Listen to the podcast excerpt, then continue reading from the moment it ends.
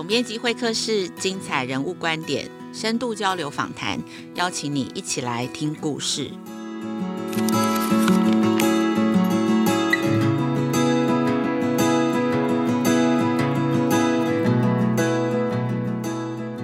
各位亲子天下和翻转教育 Podcast 听众朋友，大家好，欢迎收听这一集的总编辑会客室，我是代班主持人亲子天下媒体中心副总编辑苏戴伦。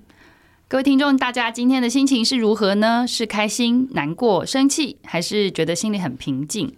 不知道每天你是否都有做一些自我察觉、关照自己情绪的一些呃问题？亲子天下十二月号的杂志呢，就是在谈这个主题哦，SEL 社会与情绪学习，这是一个现在的孩子们的教育一个最新的趋势、最新的课题。那我们封面故事就探讨这个主题。那今天这一集呢，我们邀请到的来宾也想要来跟大家聊一聊我们的这个亲子之间应该要留意的这些情绪跟心理健康相关的问题。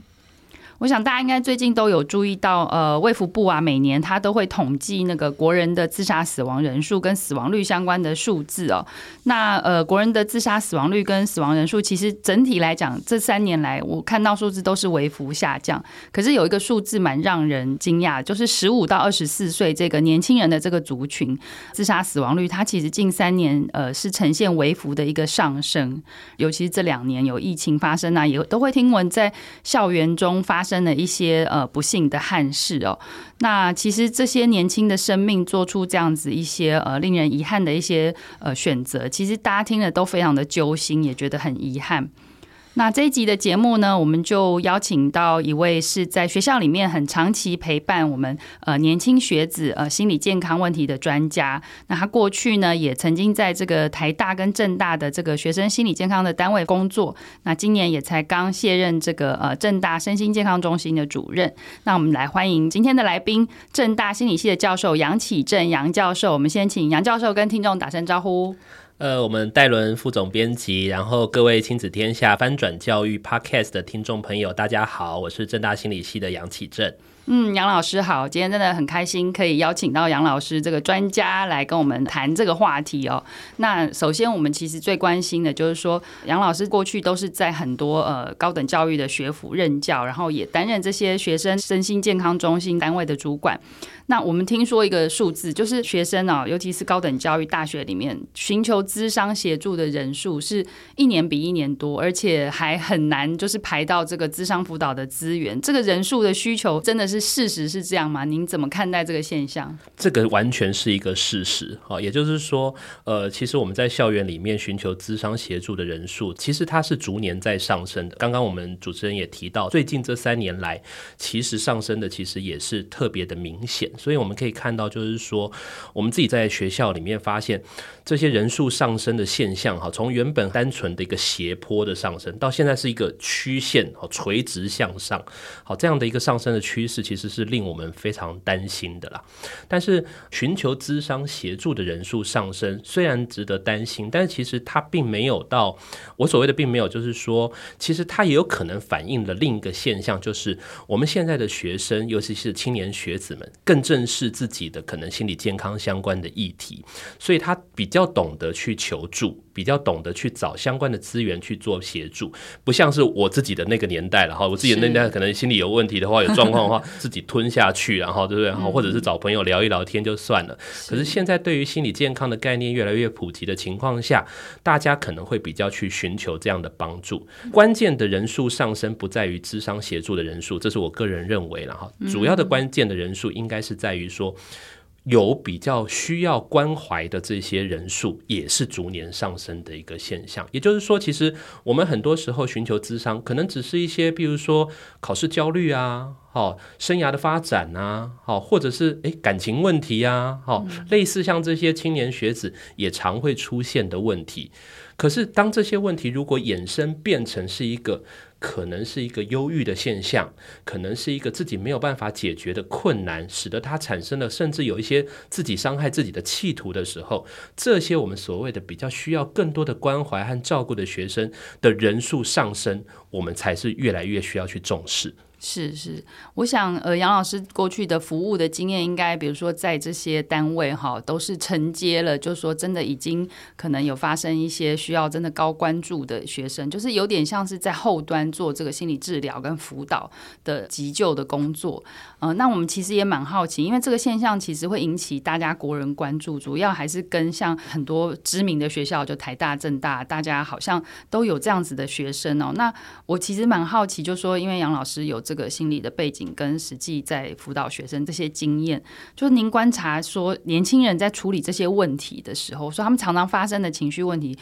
为什么会就是卡关过不去？它背后是不是呃长久以来或者成长历程也好，我们的社会文化环境也好，是促成他们有比较高的比例的会有这种卡关跟过不去的一个状况？我觉得有时候就是一个心理问题的产生，它的原因常常是非常多元的。我们自己其实很多的心理学者也都在探究这个议题。那有几个可能性是其实或许可以考量的啦。啊，首先当然最重要的一个就是这个网络世代的一个发达了。哦，也就是说网络世代大概是在这个九零年代的中后期开始产生，那真的蓬勃发展大概就是这十几二十年的事。所以你可以想象得到，我们现在以大专院校来讲，十八、十九岁、二十岁左右的学生，正好就是在这一段网络蓬勃发展的一个时代里面。那网络时代的蓬勃发展，当然它是一体的两面。好的一面，当然就是资讯的发达，他们有很多，就像我们刚才提到的，他知道心理健康的议题，所以他会去寻求帮助。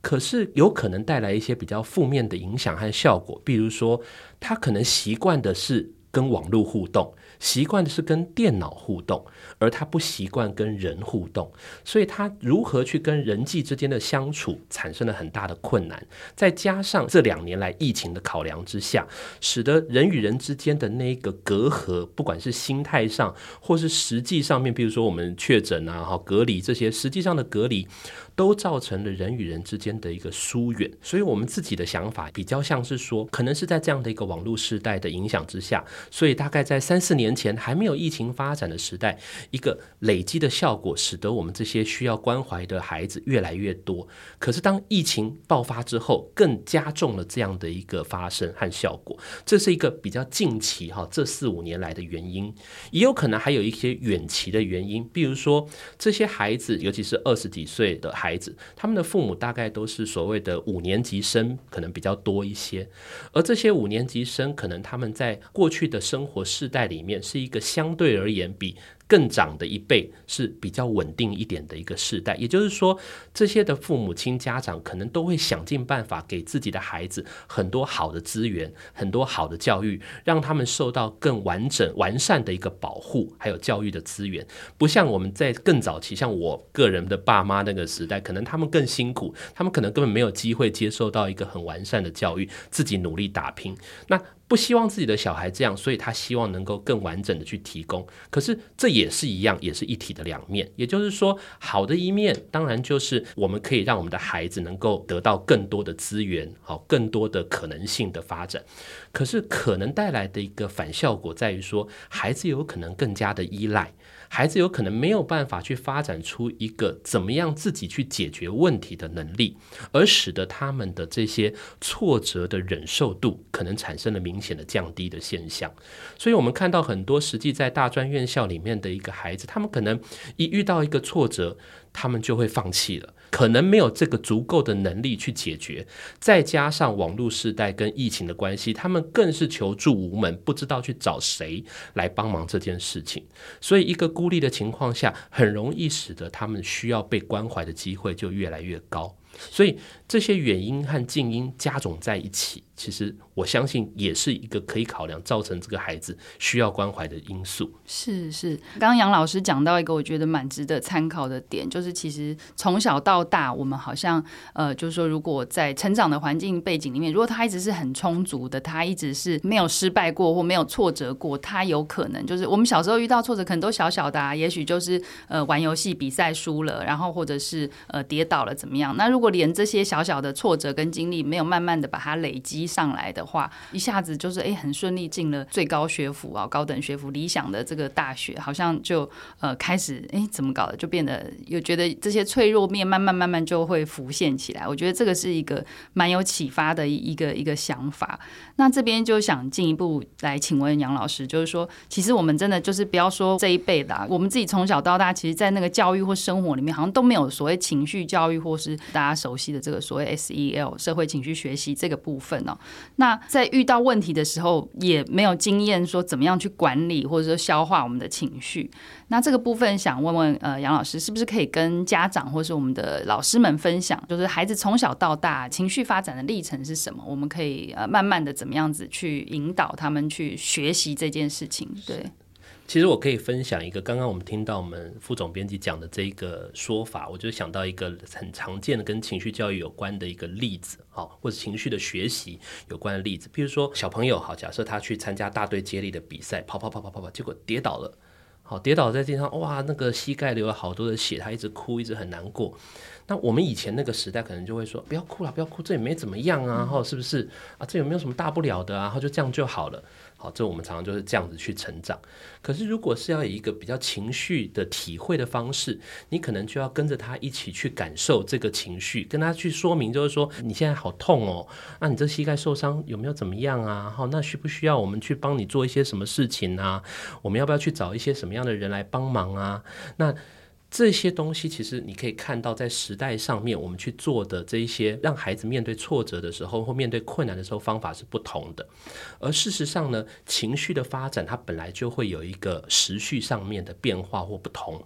我自己正好也是学这个脑科学相关的这个领域的学者了，所以我们知道跟我们情绪有关的这个脑部的构造，其实是我们人类的脑发展里面非常初始，哈，就是原始的那个阶段。简单来讲，就是天生。下来就会有这种情绪的存在了，而且我们还有一些研究者会发现，就是说，其实我们的孩子啊，在一开始的时候，没有几个月大的时候，他看着妈妈的脸，他就可以去辨识出来妈妈是什么样的一个情绪。好，所以其实情绪的了解和辨识是很早的时候就开始发展的。可是年纪长得越来越大，我们需有更多的，比如说社会上的人的刺激啊、事情的刺激啊、喜好啊等等的那个呃状况出现以后。一个孩子所需要去调整或者是面对情绪的状况就越来越多，这时候他就需要另外一个脑部的构造去负责，而这个脑部构造我们通常叫做这个前额叶，就在我们的额头的地方，所以叫做前额叶。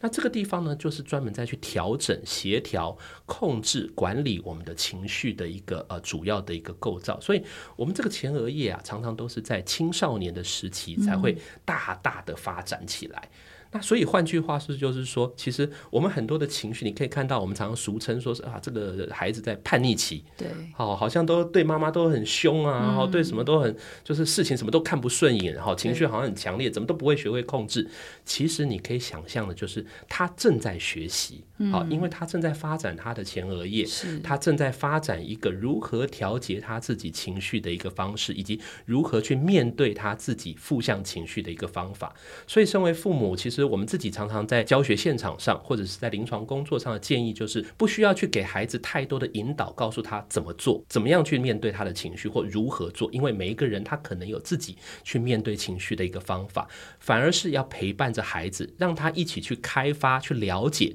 他的前额叶是如何来去调整、管控他的情绪的，让他长出一个他自己的一个模样出来。所以其实。对于父母来讲，我个人的建议了哈，其实当孩子有情绪的时候，陪伴其实是相当重要的。跟他讨论他是怎么想着，如何去面对他的情绪的，跟他讨论有什么样的可能性是来去面对这样的不好的情绪的，是要去休息一下，还是要去呃做其他的事情，还是要我要直接面对，好，正面对决。好，各种不一样的方式，可能去找一个最适合你孩子做的方式，这样才是最属于他去调整他情绪的一个方法。嗯，感觉就是我们一般家长有时候会直觉或反射的动作，就会直接跟你讲说：“好，那你不要哭了，那你就怎么样怎么样就好啊。”然后你被人家欺负，你就怎么怎么想就好了，你不要这样想或是干嘛。但是听起来杨老师的意思应该是说，我们可能要陪伴他去梳理，或者说辨识他自己那时候当下他的想法是什么，然后也许就是陪在旁边，他慢慢自己会想到一个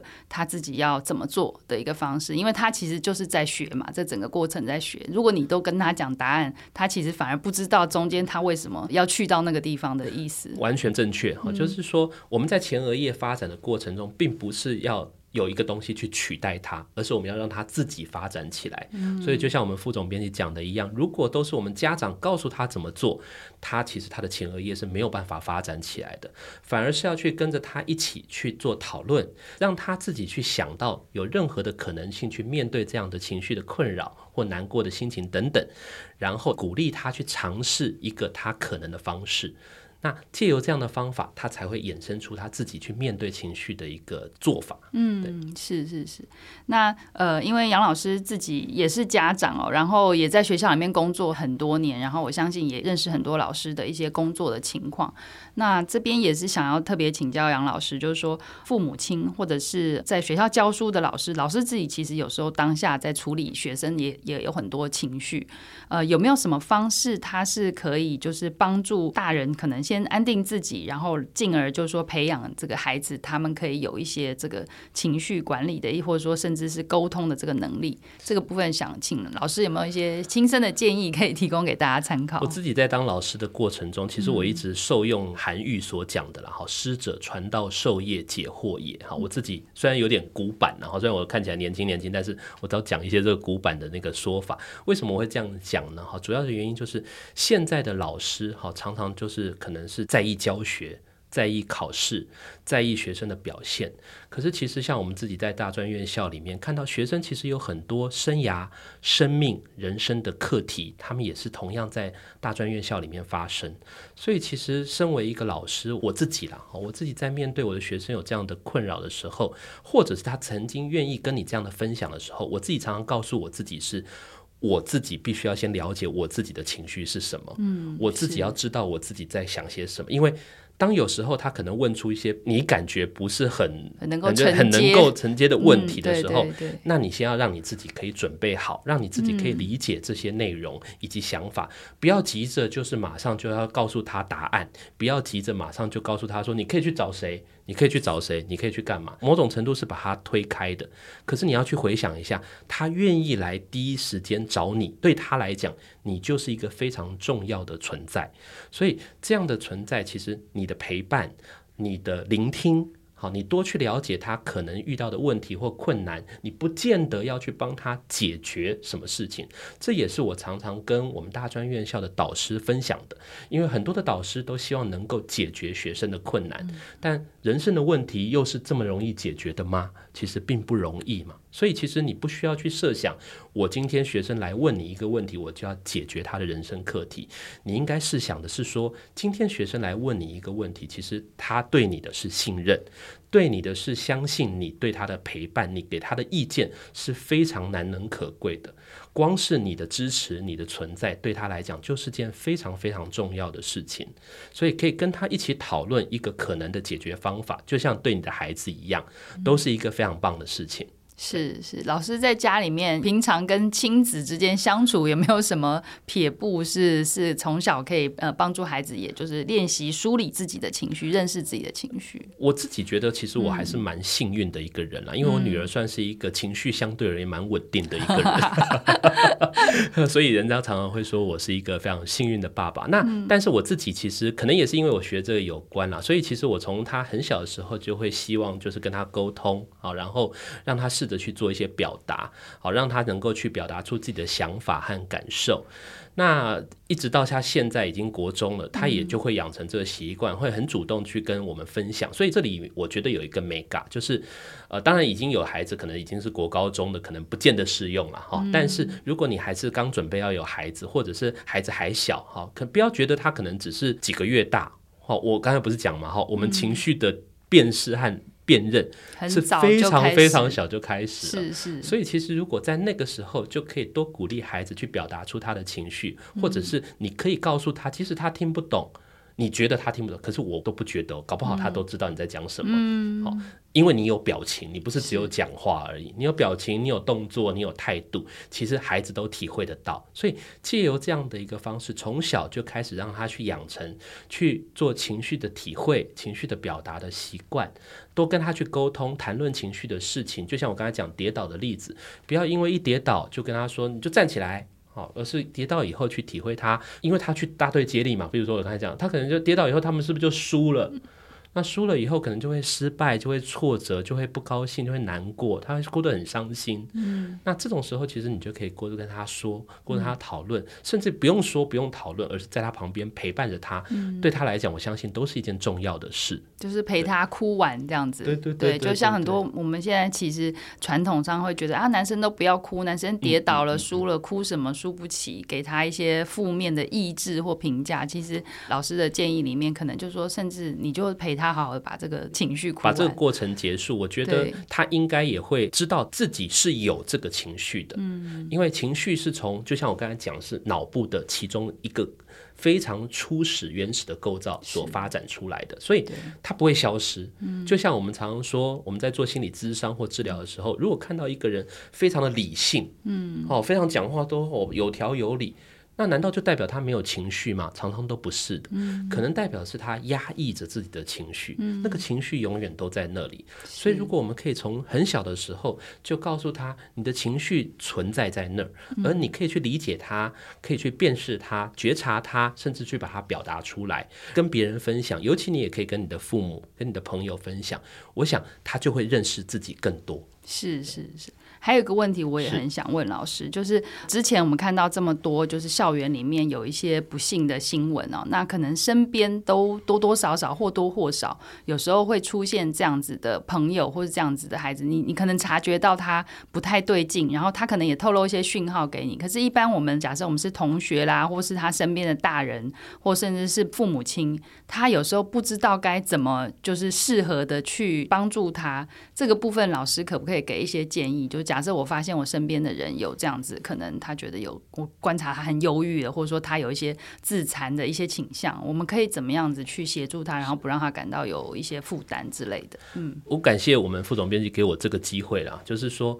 因为我自己从事校园心理健康的工作，哈，算是有几年的时间了，不敢说经验非常丰富，但我自己有一个非常深的一个感触，也就是说，我们真的在做校园心理健康，绝对不能用疾病的角度来思考我们所面对这些孩子的情况，什么叫做疾病的角度？就是说，我们不应该看到一个人感觉起来有点忧郁、有点难过，我们就说，那你应该去看精神科啊，好，你应该去找什么什么医生啊，好去做治疗。嗯。校园的心理健康，如果用这种医疗的角度来去思考这些人的状况题，不是说。这些某些人不需要，我现在不是这个意思，嗯、而是说很多时候他们可能只是一个情绪的表达，嗯、情绪的一个抒发。可是如果你永远都用，或者是一直常常用这样的角度来思考的话，就会跟刚刚我们副总编辑所讲的一样。嗯、您可以试想看看，如果以后我们在校园里面看到这样的人，你会靠近他吗？嗯，不会的。你直觉就是说。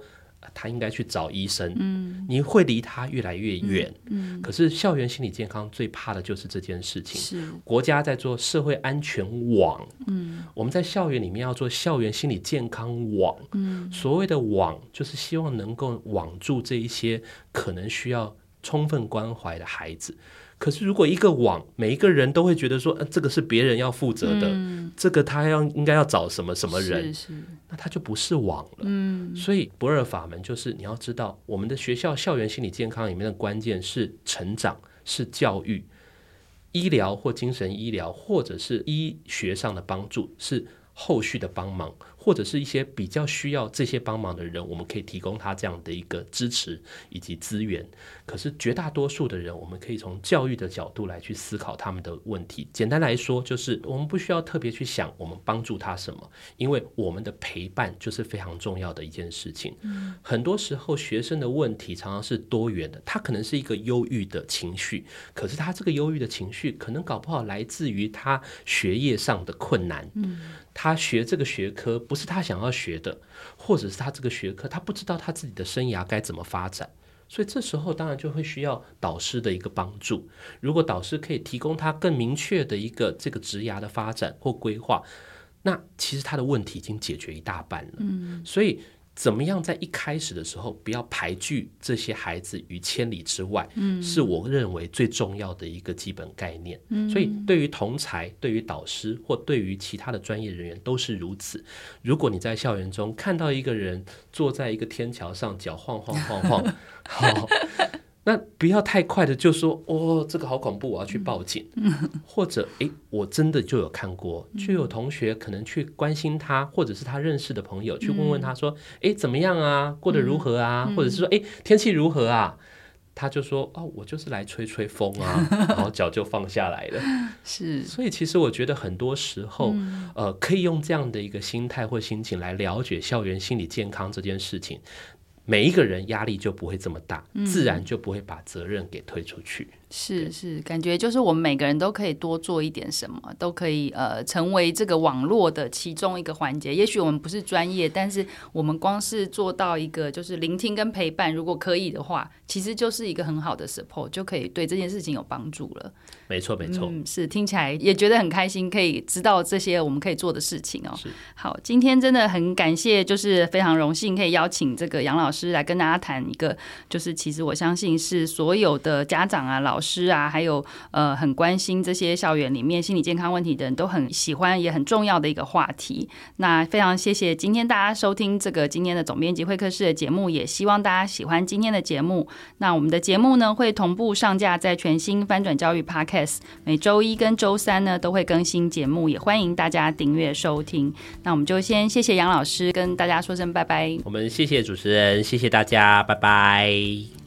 亲子天下 Podcast，周一到周六谈教育、聊生活，开启美好新关系。欢迎订阅收听 Apple Podcast、Spotify，请给我们五星的评价。想听什么节目，也欢迎大家继续来许愿，给我们回馈。我们下次空中再会，拜拜。